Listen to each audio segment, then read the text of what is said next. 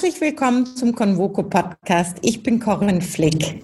Ich freue mich heute mit Professor Gabriel Felbermeier zu sprechen. Gabriel Felbermeier ist Präsident des Instituts für Weltwirtschaft. Guten Morgen, Herr Professor Felbermeier. Ich freue mich, dass Sie Zeit haben für unser Gespräch. Hallo, Frau Flick. Ich beginne mit der ersten Frage. Die Weltordnung befindet sich im Umbruch. Was zeichnet die neue globale Wirtschaftsordnung aus?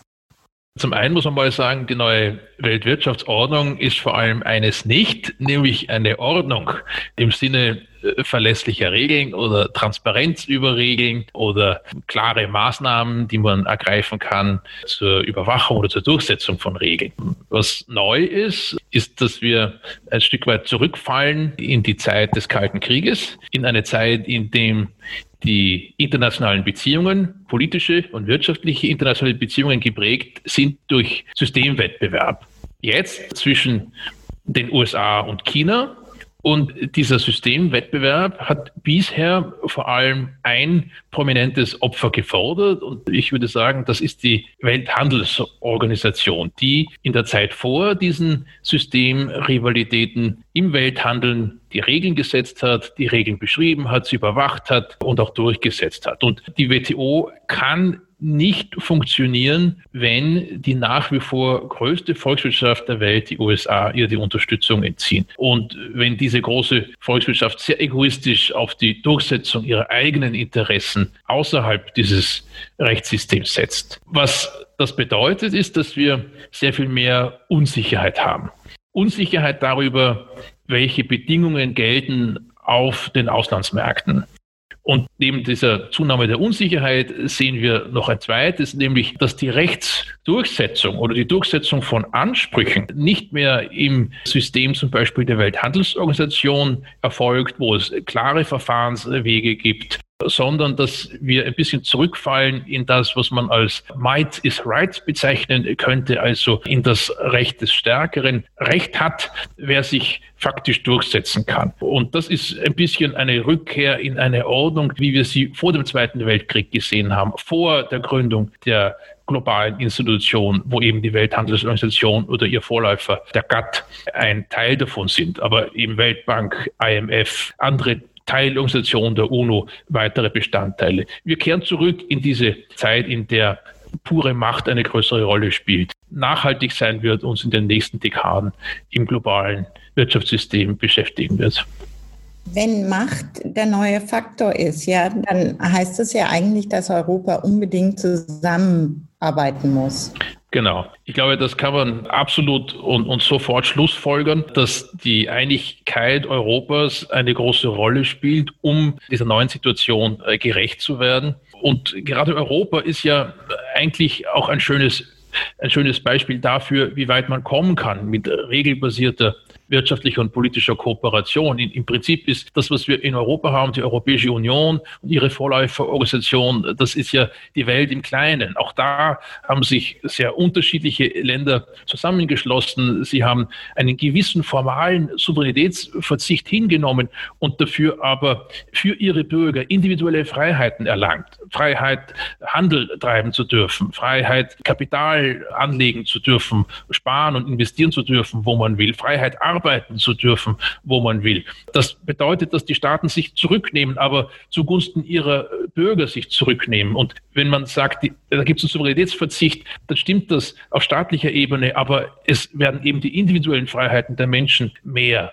Und diese individuellen Freiheiten, die können natürlich auch wirtschaftlich eingesetzt werden. Die beleben die marktwirtschaftliche Dynamik. Und das, was wir auf der Weltbühne sehen, was Sie vorher beschrieben haben, mehr, mehr Sicherheit, mehr Machtpolitik, das muss man auch befürchten, dass in der Europäischen Union Einzug hält. Äh, mit dem Brexit äh, sehen wir das ja schon ein Stück weit und auch äh, mit den Schwierigkeiten, die wir mit manchen osteuropäischen Ländern haben, sehen wir das. Und diese Erosion Europas in einer Welt, in der wir mehr Machtpolitik haben, die macht uns, macht mir jedenfalls große Sorgen.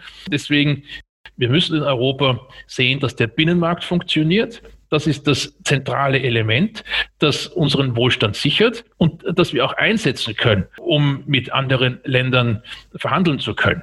Wenn Macht und Machtdurchsetzung eine größere Rolle spielt, dann muss man auch in Europa fragen, welche Sanktionsmöglichkeiten haben wir eigentlich? Und ganz zentral ist hier die Frage, wie gewähren wir und wem gewähren wir unter welchen Bedingungen Zugang zu unserem großen Binnenmarkt? Und je größer dieser Binnenmarkt ist, umso besser funktioniert das. Das ist etwas, das man immer wieder, glaube ich, erzählen muss und der Politik auch klar machen muss. Der Binnenmarkt ist es, der Europa stark macht. Dieser große gemeinsame Raum, das ist viel mehr wert als manche europäischen Regeln, die sehr kleinteilig versuchen, das eine oder andere zu regeln. Können wir aus den Erfahrungen der EU Lehren ziehen, um den globalen institutionellen Rahmen wiederzubeleben und weiterzuentwickeln? Ja, ich glaube schon. Wir haben ja in Europa im Kleinen ein Problem, das wir auch auf der ganzen Welt im Großen haben, nämlich dass wir ein hohes Ausmaß an Heterogenität beobachten. In Europa mit seinen 27 Mitgliedstaaten sehen wir Länder, die sehr marktwirtschaftlich geprägt sind, andere, die eine stärkere äh, staatswirtschaftliche Tradition haben. Wir sehen Unterschiede in der im Pro-Kopf-Einkommen, große Unterschiede zwischen wir, Luxemburg und Bulgarien. Wir sehen Unterschiede im Verhältnis zwischen Staat und Wirtschaft, zwischen Individuum und Kollektiv. Das sind äh, sozusagen zentrale Heterogenitäten. Und in Europa haben wir gelernt, wie wir mit diesen Heterogenitäten umgehen können. Äh, und das haben wir dadurch zum Beispiel äh, gemacht, dass wir ohne dass es dazu ein klares politisches Bekenntnis gibt, ein Europa der variablen Geschwindigkeiten und vor allem der variablen Geometrie äh, entstehen haben lassen. Und das, finde ich, ist auch gut so. Nicht alle Länder haben den Euro und sind trotzdem in der Europäischen Union.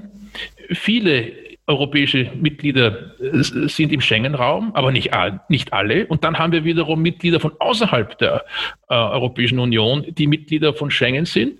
Äh, die Länder der EFTA, des Europäischen Freihandelsgebiets außerhalb der EU, sind zum Teil Mitglieder der Europäischen, des Europäischen Wirtschaftsraums und damit Teil des EU-Binnenmarkts. Aber das EFTA-Mitglied Schweiz nicht. Das hat wiederum eine ganze Reihe anderer Verträge. Die Türkei hat eine Zollunion mit der Europäischen Union und deswegen dieselbe Außenhandelspolitik, aber sie sind nicht im Binnenmarkt. Und jetzt kommt dann noch Großbritannien mit seinem Brexit und alles wird noch komplexer. Und das kann man natürlich beklagen. Man kann sagen, diese Buntheit ist störend, die macht es schwierig. Aber ich, ich, finde, das äh, greift zu kurz, denn wir haben nun mal diese unleugbaren Unterschiede zwischen den europäischen Ländern und äh, die erfordern, dass es einen europäischen Ordnungsrahmen gibt, der flexibel ist, der auch ein bisschen messy ist, der sich über die Zeit verändern darf. Und ich glaube, für den globalen Ordnungsrahmen brauchen wir auch so etwas, etwas Flexibles, etwas, das unterschiedliche Gruppierungen erlaubt, eine variable Geometrie, eine Abkehr von diesem One Size Fits All. Es gibt die Regeln der WTO, sind für alle gleich gleich, obwohl die Länder so unterschiedlich sind. Das heißt, wir brauchen dafür ein flexibles System.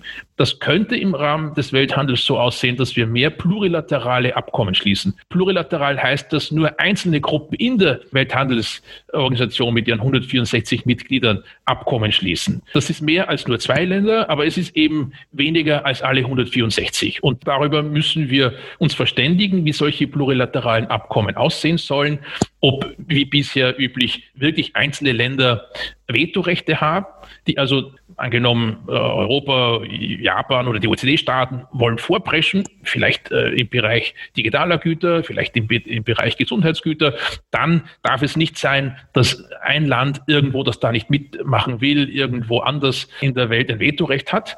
Und äh, wir müssen auch Sorge tragen, dass die Vorteile, die sich die Länder innerhalb eines solchen plurilateralen Abkommens zugestehen, dass diese Vorteile nicht diffundieren, dass sie nicht allen WTO-Mitgliedern zur Verfügung stehen, damit hier nicht das Trittbrettfahrertum sich ausbreitet. Das heißt, man muss in der WTO für diese Flexibilität Raum schaffen. Und ich glaube, das wäre das Erste und Wichtigste, das sich in der WTO verändern muss. Wenn ich Sie recht verstehe, ist die multilaterale Zusammenarbeit eigentlich dabei, zu Ende zu kommen. Genau, und, und es kann es ja überlappend aussehen. Also es kann ja, also ein Problem hätten wir, glaube ich, wenn die Welt wirklich in zwei oder drei sehr klar und, und, und eindeutig abgetrennte Räume zerfällt. Also einen europäischen Raum, einen nordamerikanischen und einen von China dominierten ostasiatischen, die sich weitgehend abdichten Das ist eher nicht die Idee der variablen Geometrie, sondern die variable Geometrie, die ist geprägt durch Pragmatismus, dass mal Europa gemeinsam vielleicht mit Drittstaaten etwas tut, wo die USA und China gar nicht mitmacht oder vielleicht mal mit den Amerikanern einen Deal macht, wo China nicht dabei ist und dann vielleicht in einem dritten Themenkomplex mit China geht und Amerika bleibt außen vor. Ich glaube, was, was ganz schlecht wäre, ist, wenn man sagen, in abgetrennte Räume zerfällt, die nicht miteinander spricht.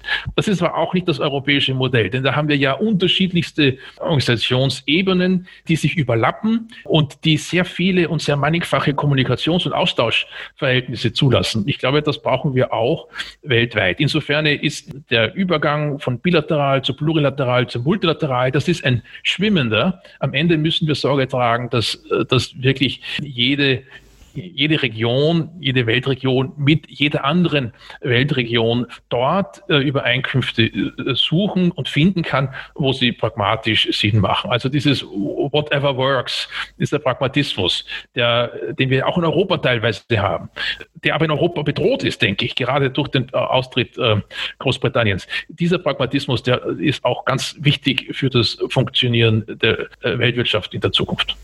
Dieser Pragmatismus ist aber doch das, was eigentlich England möchte, oder was hinter dem Brexit auch steht. Ja. Im Idealfall. Ja, genau. Also das, das ist richtig. Deswegen habe ich auch mit den europäischen, mit den Verhandlungspartnern der EU im Brexit-Kontext durchaus meine Probleme. Denn was da viele verfolgen, jedenfalls ist das mein Eindruck, ist, dass man ein stärker zentralistischeres Europa bauen will. Eines, das homogener ist. Das sehen wir auch äh, in den Verhandlungen der Europäischen Union mit der Schweiz. Äh, die Sonderrolle der Schweiz, die soll am besten beendet werden und nicht eine Vielzahl einzelner Verträge mit der Schweiz, äh, sondern ein Paketansatz wird in Brüssel bevorzugt. Und das sehe ich mit einiger Sorge, weil Europa einfach unterschiedlich ist und diese Heterogenität ist ja auch eine Stärke. Deswegen brauchen wir auch in Europa ein System, das diese Heterogenitäten zulässt, diese Vielfalt zulässt und in, auf unterschiedlichen Ebenen, aber sehr pragmatisch die Zusammenarbeit ermöglicht und fördert. Aber dieses One-Size-Fits-All-System, ich denke, das äh, ist zu eng. Das beschränkt Europa auch. Das setzt Europa zu enge Grenzen. Wir müssen ein Europa schaffen, das uns erlaubt, auch Weißrussland vielleicht in Zukunft oder die Ukraine oder die äh, Türkei mitzudenken im europäischen Ansatz oder nordafrikanische Länder und natürlich Großbritannien. Und das geht nicht, wenn man sagt, hier gibt es ein Modell, was anderes wird nicht geboten, sondern das geht nur, wenn man einen flexiblen Ansatz hat. Und ich denke, die, die Erfahrungen in der Geschichte mit der variablen Geometrie in Europa, die sind doch eigentlich recht positiv. Haben Sie Sorge, dass Europa im Konflikt zwischen den USA und China zwischen die Fronten gerät? Es ist wirklich ganz zentral, dass Europa hier einen Weg findet, den Ausgleich zu schaffen, dass wir in diesem geostrategischen Machtkampf zwischen USA und China nicht die Verlierer sind. Wir haben ja keine geostrategischen Interessen. Deutschland ganz sicher nicht. Und ich denke auch äh, Frankreich nicht mehr so wie noch vor 100 Jahren oder vor 50 Jahren, die Welt sozusagen beherrschen zu wollen oder äh, der Welt Regeln äh, geben zu wollen, wie das vielleicht die USA immer noch hat oder, oder China ein Stück weit neu beginnt zu haben. Da haben wir in Europa ganz andere Interessen. Und die Frage ist, wie man die durchsetzen kann, wie man sich für, für USA und China gleichzeitig attraktiv halten kann. Und ich meine, dass da auch wieder dieses Thema Binnenmarkt ein ganz zentrales ist. Wir können den Zugang zum Binnenmarkt eben strategisch einsetzen. Wer sich an unsere Regeln hält, hat den Zugang. Wer sich nicht an die Regeln hält, der hat den Zugang nicht. Und mit diesem Asset kann man international verhandeln. Das klingt einfacher, als es ist natürlich, aber damit wir uns in diesem Machtkampf zwischen USA und China gut positionieren, brauchen wir vor allem einen gut funktionierenden Binnenmarkt, denn das ist am Ende das Ass, mit dem wir in Washington oder in Peking punkten können. In der Convoco-Edition zum Thema Europa schreiben Sie, Europa müsse Anführungszeichen vor allem ein geeignetes Konzept ökonomischer Souveränität definieren. Ist dieser Ausbau des Binnenmarkts Teil eines solchen Konzepts? Ja, ganz sicher so. Das ist ein Instrument am Ende. Also der Binnenmarkt ist ein, ein, ein, ein Ziel für sich, weil er Wohlstand bringt, aber er ist auch ein Instrument, um die Erpressbarkeit zu reduzieren, die wir sonst gegenüber den USA oder China hätten. Da gehört übrigens auch der Euro dazu, der in Europa sehr stark geldpolitisch diskutiert wird. Darf die Europäische Zentralbank dies oder jenes oder nicht? Und dann wird das Bundesverfassungsgericht angerufen und kommt zu einer, einem Urteil. Aber die Frage, welche geostrategische Bedeutung der Euro hat, in welcher Art und Weise der Euro es uns Europäern ermöglicht, Freiheitsräume zu gewinnen in der Welt, diese Diskussion wird wenig gestellt. Wir sehen aber leider, dass eine der Ideen, die die Schaffung des Euros ja hatte, dass der Euro eine, Geme eine Weltwährung Weltwährung wird, dass diese Idee noch nicht so weit gekommen ist, wie, wie wir es eigentlich bräuchten. Je mehr der Euro als internationaler Vermögenstitel eine Rolle spielt, also dass äh, Länder ihre Reserven in Euro halten, dass Unternehmen ihre Liquidität in Euro managen. Je mehr das der Fall ist, umso mehr gewinnen wir hier Souveränität, werden unabhängiger äh, von dem Dollarsystem, das die USA beherrschen, werden unabhängiger auch von einem vielleicht zukünftigen System, in dem China eine größere Rolle spielt. Das heißt, wir müssen auch den Euro nicht so sehr unter geldpolitischen oder vielleicht umverteilungspolitischen Aspekten in Deutschland diskutieren, sondern auch als Instrument neben dem Binnenmarkt, um unsere individuellen Freiheitsrechte in der Welt behaupten zu können. Also Sie sehen wirklich eine Chance für den Euro als Reservewährung. Ich glaube, dass die Chance jetzt äh, gerade wieder steigt. Paradoxerweise vielleicht, weil äh, die Länder der Eurozone sich massiv verschulden. Also im Prinzip schaffen sie damit Vermögenstitel, die in der Welt gekauft werden können, die Zentralbanken als Reserve halten können, die Unternehmen als Liquiditätsreserven halten können. Und es ist ein bisschen es geht ein bisschen gegen die, das Bauchgefühl vieler Deutscher. Die sagen, Schulden sind immer schlecht, aber mit, mit jedem Schuldkontrakt, den wir ausstellen, geben wir der Welt einen relativ sicheren Finanztitel, der in Euro denominiert ist äh, und der dem Euro eine größere Rolle geben kann in der Welt. China versucht ja mit dieser 17 plus 1 Initiative die europäischen Länder zu spalten. Wie kann die EU dem entgegenwirken? Naja, äh, China bietet diesen 17 Ländern ja vor allem wirtschaftliche Vorteile. Investitionen in die Infrastruktur, Technologietransfer, Kredite, Zugang zum chinesischen Markt. Und das kann Europa aber auch und äh, eigentlich besser. Wir müssen uns nur äh, darauf einstellen, im Geiste darauf einstellen, dass wir kein Monopol mehr haben. Das war nach dem Ende der Sowjetunion ja der Fall. Da gab es das leuchtende Beispiel Europa mit äh, seiner starken Wirtschaftskraft, mit seiner hohen Dynamik und da gab es die abgewirtschaftete Sowjetunion.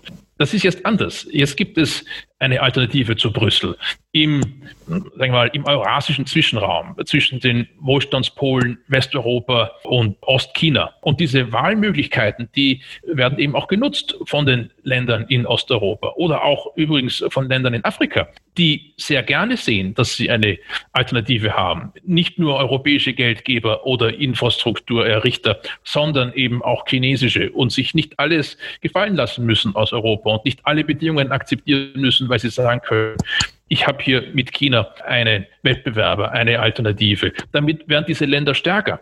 sie sind eben in der Situation, äh, die Auswahl treffen zu können. Das ist auch Teil der neuen Weltwirtschaftsordnung und darauf, darauf, muss sich Europa einstellen. Das bedeutet aber, dass wir Gestaltungsräume, die wir verloren haben, im eurasischen Raum, dass wir die zurückgewinnen müssen, dass wir den Chinesen ein Stück weit entgegen investieren müssen, dass wir mehr Geld auch in die Hand nehmen müssen, um diesen 17 Ländern in Osteuropa wirtschaftliche Möglichkeiten zu eröffnen. Wir haben ganz gute Karten, dann müssen wir diese auch einsetzen und das bedeutet eben auch eine strategischere Perspektive zu haben auf diesen, auf diesen eurasischen Raum, die mit berücksichtigt, dass es da jetzt einen Wettbewerber gibt, den es vor 10, 15 Jahren in der Form noch nicht gegeben hat. Das, was Sie gerade skizziert haben, hilft vielleicht auch mit dem Brexit, weil durch den Brexit verliert die EU ein starkes wirtschaftliches Schwergewicht. Ja, klar, also das, das kann man gar nicht dramatisch genug sehen. Eine Konsequenz aus dem Brexit muss sein, dass wir den Binnenmarkt vertiefen dass wir uns noch stärker um ihn kümmern, dass wir die bestehenden Barrieren weiter abbauen, sowohl die rechtlichen Barrieren, die existieren, als auch die infrastrukturellen und vor allem natürlich auch die Barrieren in den Köpfen der Menschen. Das Erasmus-Programm, Schüleraustausch, all diese Dinge, die werden umso wichtiger, wenn der Binnenmarkt in seiner Größe kleiner wird, dann muss er eben tiefer werden. Und dann kommt natürlich dazu, dass der Austritt des Vereinigten Königreichs nicht nur die Größe des Binnenmarktes verändert, sondern auch das Machtgefüge in der EU selber sich ganz anders darstellt. Berlin kann sich nicht mehr hinter London verstecken, wenn es irgendein Ansinnen äh, aus Paris abwehren will. Es geht also sehr viel stärker um die Achse Paris-Berlin. Da kann man entweder in Berlin den Schmusekurs fahren, was am Ende häufig bedeutet, französische Projekte weitgehend zu übernehmen, oder aber es wird zu Konflikten kommen, die zwischen Deutschland und Frankreich schwer aushaltbar sind. Das wird uns noch stark beschäftigt, glaube ich, in den nächsten zehn Jahren und ist eine direkte Konsequenz aus dem Brexit. Wachstum ist bis heute die Leitidee der Ökonomie. Kann man sich eine Welt ohne Wachstum vorstellen? Ja, klar, das kann man sich vorstellen. Eine Welt ohne Wirtschaftswachstum war ja über die längste Zeit der Menschheitsgeschichte die Norm.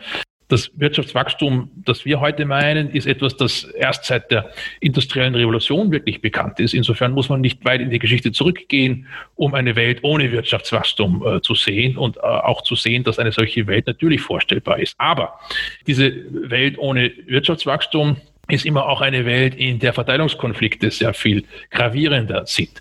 Das heißt nicht, dass Wirtschaftswachstum ein Selbstzweck ist, vor allem wenn wir Wirtschaftswachstum sozusagen auf das Materielle beziehen, nur auf sozusagen die Güter, die wir konsumieren. Da braucht es einen breiteren Begriff, einer der Freizeit, Umwelt, Gesundheit, solche Dinge mit berücksichtigt. Das ist aber durchaus im, in den Konzepten der, der Volkswirtschaftslehre so angelegt.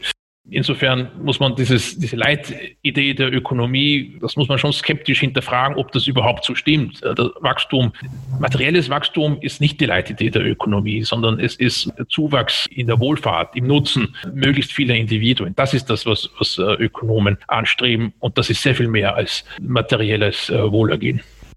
Beobachte ich richtig, dass in den letzten fünf, sechs Jahren es auch immer kritischer beurteilt wird? Ja, natürlich. Das hat sehr viel zu tun mit dem Thema Klimawandel und mit der Frage, kann ein westlicher Lebensstil verallgemeinert werden? Können die fünf Milliarden Menschen auf der Welt nicht so gut leben, wie wir in Europa, Nordamerika, Teilen Asiens unseren Lebensstandard übernehmen? da trifft man schon auf die Grenzen dessen, was physisch darstellbar ist, wo wir auf die Grenzen dessen, wozu wir die Ressourcen überhaupt haben. Und aus dieser Idee entsteht dann dieser Wachstumsskeptizismus, den wir auch aus dem Club of Rome kennen, aus den 70er Jahren, als plötzlich Erdöl und so Dinge knapp wurden. Das ist aber ein bisschen ahistorisch, weil man in der Wirtschaftsgeschichte ja schon sieht, dass es nicht der immer größer werdende Einsatz von physischen äh, Produktionsfaktoren ist, der das Wirtschaftswachstum treibt, sondern es ist vor allem der technische Fortschritt, die Möglichkeit, aus bestehenden Ressourcen mehr herauszuholen, mehr Nützlichkeit für die Menschen zu gewinnen. Und das äh, muss das Ziel sein. Wenn man sagt, die Welt verträgt einfach nicht mehr Wachstum oder ein Anwachsen des Bruttoinlandsproduktes, des Bruttoweltproduktes, dann steigt einfach wirklich die Gefahr, dass wie früher in den stagnierenden Gesellschaften man kriegerische Auseinandersetzungen bekommt, dass ein Land sich nur besser stellen kann, wenn es auf Beutezug geht. Deswegen verstehe ich zwar den, den Skeptizismus, der da existiert in vielen Bereichen, aber es muss uns gelingen, Wachstum möglich zu machen, das nicht auf Kosten der Umwelt geht und nicht immer mehr Ressourceneinsatz erfordert. Aber die Wirtschaftsgeschichte sagt uns, dass das möglich ist. Führt uns zur nächsten Frage. Wie wird sich unsere Gesellschaft verändern? Was ist Ihre größte Befürchtung und was ist Ihre größte Hoffnung? Meine größte Hoffnung ist, dass wir auf dem Weg der Aufklärung, der ja sozusagen ziemlich zeitgleich begonnen hat mit der industriellen Revolution, dass wir auf diesem Weg weitergehen können, dass den Menschen bewusst bleibt und immer bewusster wird, dass sie ihr eigenes Schicksal in den eigenen Händen halten und dass wir für den gesellschaftlichen Fortschritt vor allem Kooperation brauchen innerhalb unserer Gesellschaften, über die gesellschaftlichen Gruppen hinweg, aber auch international über die Länder hinweg. Und dass dafür Vertrauen notwendig ist. Und meine große Hoffnung ist, dass dieser notwendige Vertrauensvorschuss, dass man sich einlassen kann auf Kooperation, ohne die, die Angst haben zu müssen, erpresst zu werden, dass dieser Vertrauensvorschuss erhalten bleibt. Wenn das Vertrauen verschwindet und man zuerst immer die Angst und Sorge sieht, dass Arbeitsteilung dazu führt, dass man sich abhängig macht und diese Abhängigkeit dann missbraucht wird, dann haben wir ganz schlechte Karten, um die großen Herausforderungen zu bewältigen, die kommen. Klimawandel oder die demografischen Veränderungen, die ganze Welt wird älter das können wir kooperativ so viel besser bewerkstelligen, als wenn das jeder für sich machen müsste. Und im Umkehrschluss ist sozusagen meine, meine große Befürchtung, dass dieses Vertrauen tatsächlich verschwindet und dass dann in einer Situation, in der vor allem Misstrauen herrscht, die Obskuranten äh, eine größere Rolle spielen, die Anti-Aufklärer, die mit Vorurteilen und mit klaren Feinschemata arbeiten. Das hat in der Geschichte noch nie wirklich etwas gebracht, hat die Welt bisher eigentlich immer in Krisen gestürzt und nicht so kurzfristige Krisen wie die, die wir jetzt erleben, sondern wirklich strukturelle, langanhaltende Krisen, die Menschenleben kosten, Zukunftschancen nehmen. Deswegen meine große Hoffnung ist, dass wir das Vertrauen erhalten, das so notwendig ist, um zu kooperieren innerhalb unserer Gesellschaften und über die Gesellschaften hinweg. Herzlichen Dank, Herr Professor Felbermeier, für dieses spannende Gespräch. Ich danke Ihnen fürs Zuhören und grüße Sie herzlich. Ihre Corinne Flick.